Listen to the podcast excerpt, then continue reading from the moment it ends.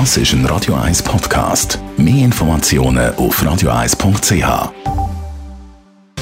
Netto, das Radio 1 Wirtschaftsmagazin für Konsumentinnen und Konsumenten. Adi.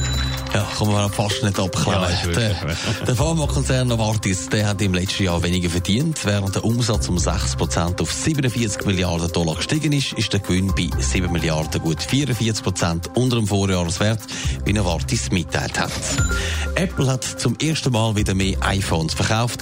Der Umsatz im ersten Quartal ist im Vergleich um 9% auf 92 Milliarden Dollar gestiegen. Der Gewinn hat 22 Milliarden erreicht, nach 20 Milliarden vor einem Jahr.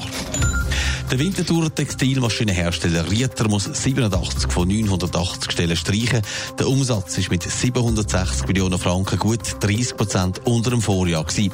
Wegen der geringeren Auslastung müssen Produktionsstandorte angepasst werden. Darum kommen es auch zu dem Stellenabbau. Der Pharmakonzern Novartis schaut auf ein erfolgreiches Jahr zurück. Adrian Sutter hat seine Zahlen bekannt gegeben worden, das dürfte auch die Aktionäre freuen. Ja, dank dem guten Umsatz hat Novartis schon angekündigt, dass man den Aktionären die Dividenden um 10 Rappen auf 2 Franken 95 erhöht. Und im laufenden Jahr will man zudem weiter wachsen. So hat das Management verkündet, dass man das Umsatzplus im mittleren bis höheren einstelligen Prozentbereich will anpeilen. Das operative Kernergebnis soll im einstelligen bis tiefen zweistelligen Prozentbereich steigen.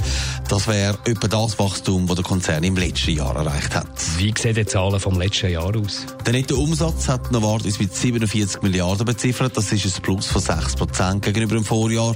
Zu konstanten Wechselkurs hat sich ein Anstieg von 9 Prozent ergeben. Dazu beigesteuert hat Pharmasparte Innovativ Medicines mit 37 Milliarden. Das ist dann doch ein neuen Anteil. Zudem haben wir das ein oder andere Medikament rausgebracht, das so quasi einen Blockbuster-Status hatte.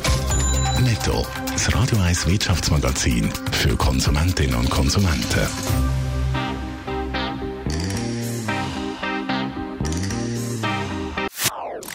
Das ist ein Radio 1 Podcast. Mehr Informationen auf radio1.ch.